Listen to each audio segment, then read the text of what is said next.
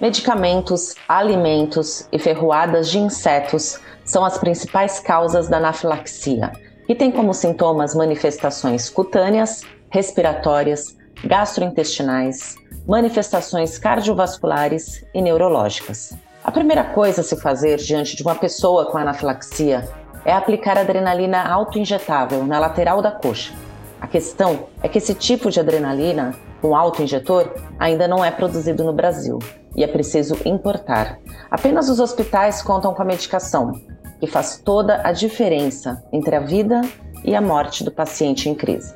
Neste episódio, eu converso com a especialista Albertina Varandas Capelo. Ela é coordenadora do Departamento Científico de Anafilaxia da ASBAI.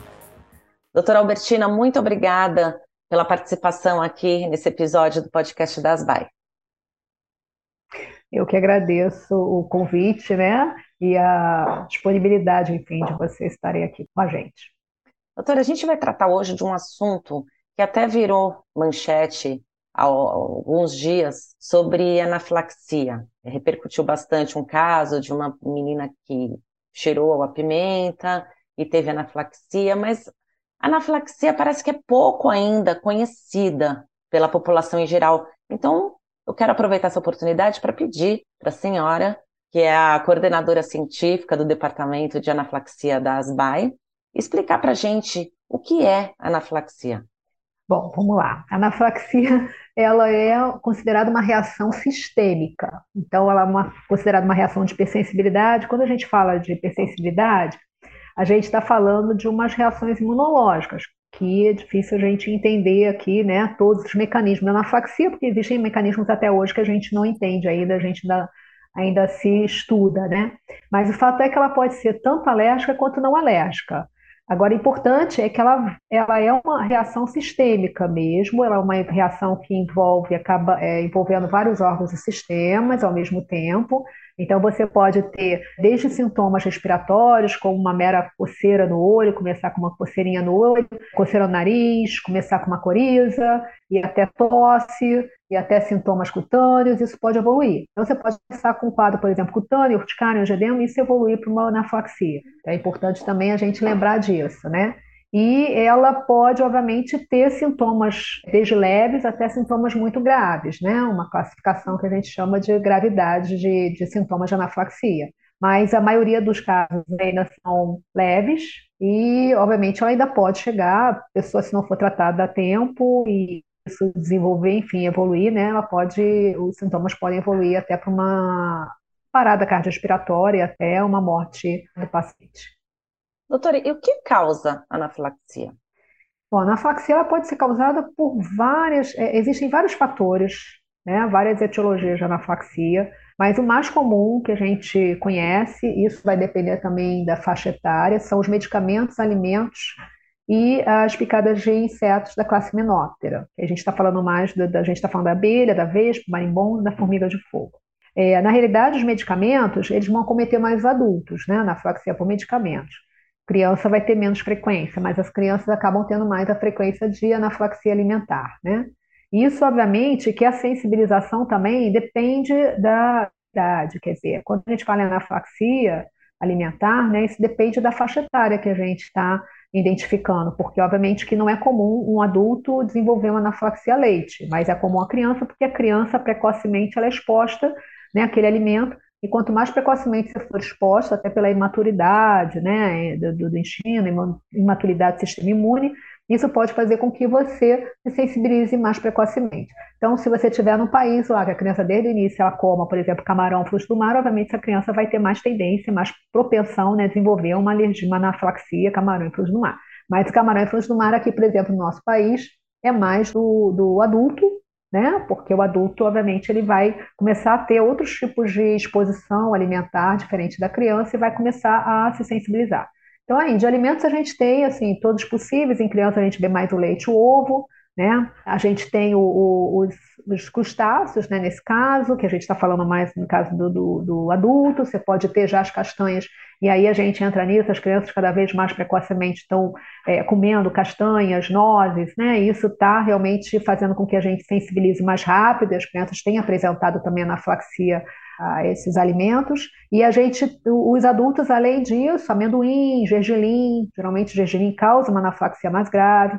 Mas a gente também tem que lembrar, por exemplo, dos sulfitos, é, que também podem estar, são conservantes de alimentos, né? E, e, que às vezes, se você tiver uma sensibilização a eles, você pode, pode ter uma anaflaxia, pode ter um broncoespasmo, um quadro de asma grave e até anaflaxia. E, obviamente, os himenópteros, que são os mais comuns. Temos a anaflaxia, que é mais rara para exercício, mas tem anaflaxia para exercício dependendo de alimento, aí já é um, já são quadros também alérgicos, obviamente, são quadros né, anafláticos, que o mais comum anaflaxia seria é mediada, então ainda é mais comum a alergia como causa, mas a gente sabe também que 30% delas é idiopático. Então, uma outra questão também é, assim, é, é, nos preocupa, né? Mas é importante, tem que ser investigado, todo paciente com anaflaxia tem que ser muito bem investigado para tentar descobrir qual é a causa.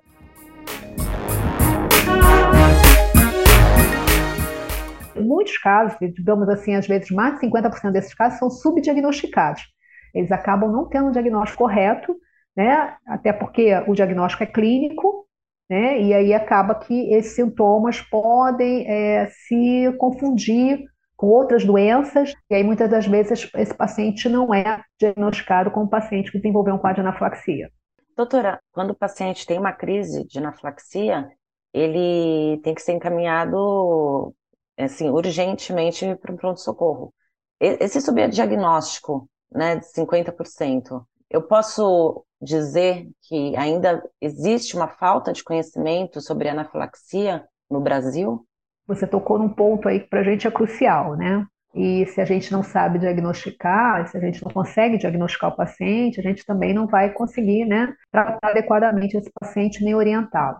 Infelizmente, assim, a maioria desses pacientes, até que fazem anafilaxia, não são orientados a procurar um alergista para investigar, né, enfim, para serem orientados em relação à prevenção né, do, dos sintomas é, do quadro, mas a gente sabe que é, ainda falta muito conhecimento da anafilaxia, falta muito, muito conhecimento por parte dos médicos em relação à anafilaxia. E aí é uma, uma questão, eu acho que é muito importante a gente é, pensar nisso, né, e trazer realmente para visibilizar, né, melhorar cada vez mais essa visibilidade do, dos sintomas de anafilaxia, que podem ser prevenidos. Então, vamos né, tentar fazer uma, uma divulgação, vamos tentar melhorar os cursos também, né? Que a gente tem os cursos de aperfeiçoamento, de formação, né, de médico, que isso tudo é muito importante a gente tentar divulgar mais, né, esse assunto, obviamente, essa doença, digamos, ainda é uma doença, uma evolução de uma doença, né? Mas que é muito importante porque a gente, é, é ali a gente está realmente é, diante de, uma, de um quadro, né? alérgico, por exemplo, que pode realmente evoluir, né, e até evoluir para a morte, então temos que ter muito cuidado, e eu acho que falta realmente a valorização quanto a isso. Então, assim, valorizar é, é, a questão do paciente, a história do paciente, o médico valorizar sempre isso, né, e saber né, o que deve fazer, enfim, indicar um, uma orientação de um alergista, né, para que esse paciente possa ser melhor conduzido, né, tanto durante um sei lá, qualquer procedimento que ele venha a ter, né, venha a precisar e uma possível história de alergia.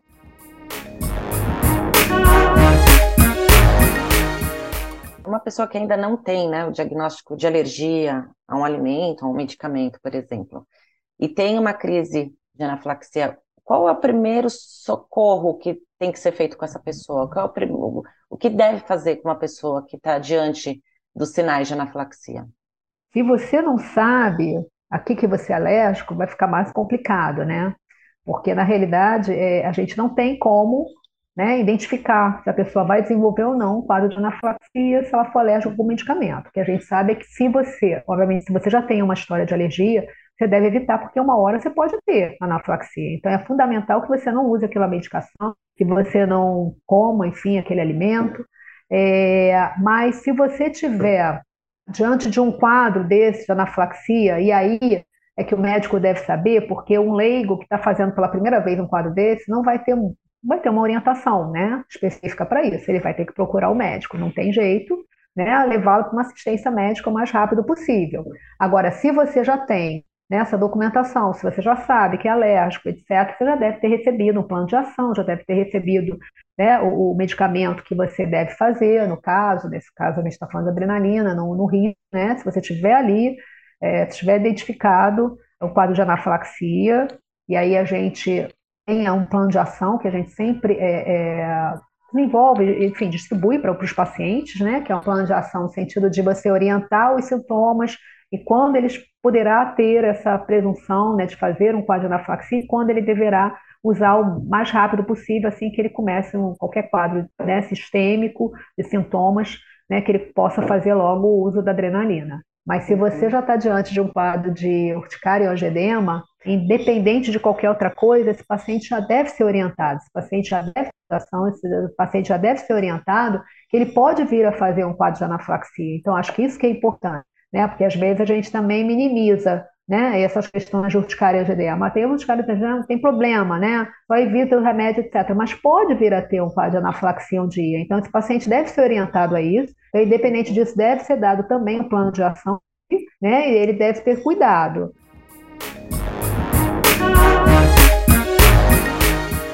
Doutora, então, diante de, dos sinais de anafilaxia, é a adrenalina que pode fazer a diferença entre a vida e a morte da pessoa que está em crise, é isso?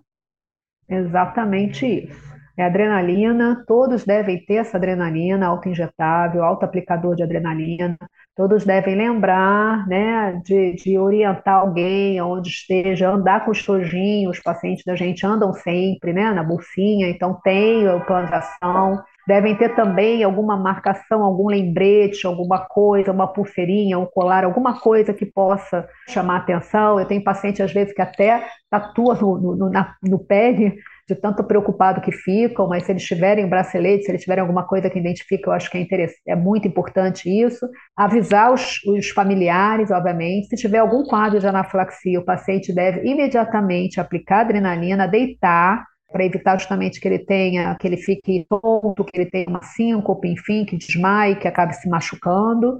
E, obviamente, chamar o mais rápido possível uma ajuda e entrar em contato com o serviço de saúde, né? para que ele possa ser referenciado, encaminhado, porque ele precisa ficar em observação. Essa adrenalina talvez precise ser novamente aplicada, né? E às vezes você precisa reaplicar adrenalina se os sintomas não resolverem, né? Entre 5 a 15 minutos. Aí você precisa de todo o suporte que você possa vir a precisar, né? Então, por isso que é uhum. importante é, é se dirigir a uma emergência, não ficar em casa esperando a coisa melhorar, porque tem que aplicar adrenalina e se dirigir imediatamente à emergência mais próxima uhum. para que possa ser acompanhado e observado e, quem sabe, às vezes, alguns pacientes até desenvolvem uma anafilaxia bifásica, né?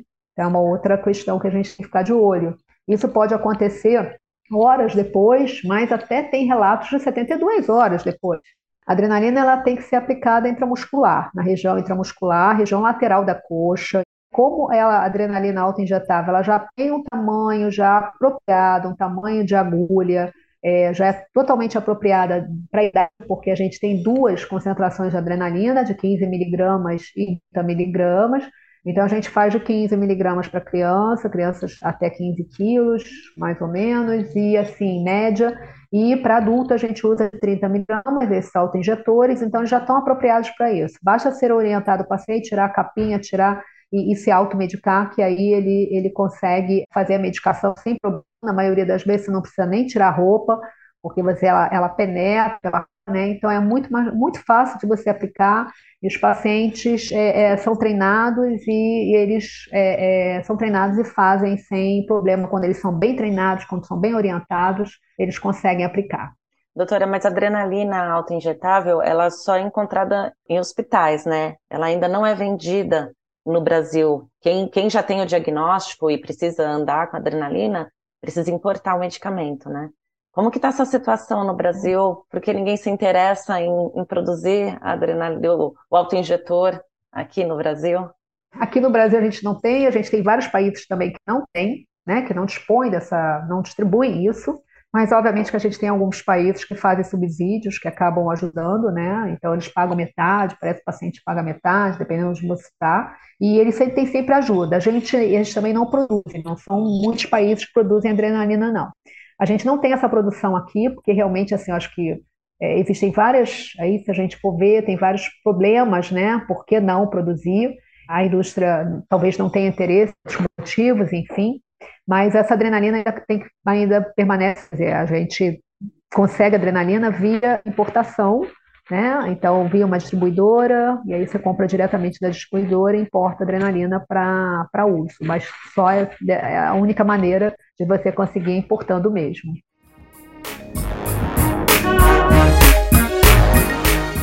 Eu quero agradecer a sua participação aqui nesse episódio, um tema super importante, muito relevante e vamos divulgar, quem estiver escutando esse episódio, por favor, compartilhem, né? Para que mais pessoas possam conhecer os sinais da anafilaxia, o tratamento e diminuir ainda mais os riscos de pessoas que têm alergias e às vezes nem sabem, né, doutor? Você tem toda a razão. E às vezes o paciente tem um, um, um episódio dia, tem dois episódios, tem três episódios, e às vezes no quarto é que ele é encaminhado, quarto é que, no quarto é que ele vai ser orientado. Então procurem um alergista para tirar suas dúvidas. Eu acho que é a melhor forma. Pode ser até que nem seja alergia, mas procurem, que o médico vai saber orientar e vai saber dizer se realmente é um quadro, não é um quadro de alergia, se precisa não precisa ser medicado, orientado, enfim. Eu que agradeço a oportunidade de estar aqui, tá? E me coloco também à disposição para o que vocês precisarem. Você sabia que Asbai agora também está no TikTok? Procure por Asbai Underline Alergia e saiba mais sobre anafilaxia, alergia alimentar, urticária, asma e muito mais com os nossos especialistas. Até a próxima!